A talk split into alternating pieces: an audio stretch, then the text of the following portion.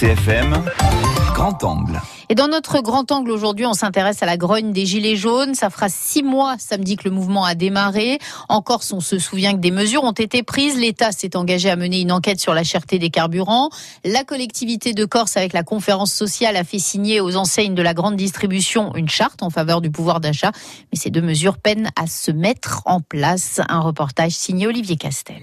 200 produits de première nécessité dont le prix devra être parmi les plus bas de France. C'est l'engagement signé le 29 mars à travers une charte entre la collectivité de Corse et les cinq grands distributeurs de l'île. Nous avons fait notre petite enquête dans deux enseignes différentes, à Ayach, proche du centre-ville. Et au sortir des magasins, l'effet chez les clients est mitigé. Rares sont ceux qui remarquent une baisse des prix. Fais pas trop attention, moi je trouve pas que les paniers ont baissé. Hein. Même chose, j'ai rien remarqué différent. Non, pas plus que ça. Oui, j'ai remarqué des fois des différences de prix.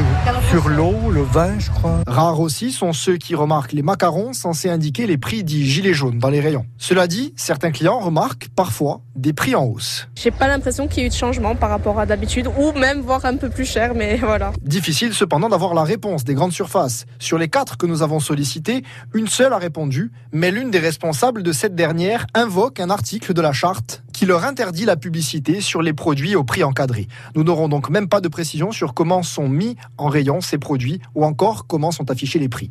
D'ailleurs, la présence de notre micro sur le parking de cette même enseigne est surveillée de près. Nous n'aurons pas l'autorisation de rentrer, un vigile nous demande de rester sur le pas de la porte. Les prix, eux aussi, sont censés être contrôlés. Ils doivent rester dans les 25% les plus bas de la moyenne nationale. Ça, c'est le rôle de la CDC, c'est inscrit dans la charte. Cela dit, si cette dernière a été signée et présentée à la presse fin mars, le contrôle n'est toujours pas assuré. La collectivité de Corse s'assure qu'il le sera à partir du mois de juillet. Gilles Simeone président de l'exécutif. Le contrôle va être fait par course et la statistique, avec également des données qui seront achetées à un opérateur qui est un opérateur de référence. Et deux fois par an, une fois en juillet, une fois en décembre, il y aura la vérification de ce que les prix qui sont proposés sont bien maintenus dans les 25% les plus bas de la moyenne nationale. Et puis il y aura également des contrôles tout au long de l'année sur euh, l'ensemble des prix. Et nous allons euh, nous engager euh, et nous employer à faire que ça soit parachevé dans les, les jours à venir. Notez qu'en cas de manquement, la charte ne prévoit aucune répercussion.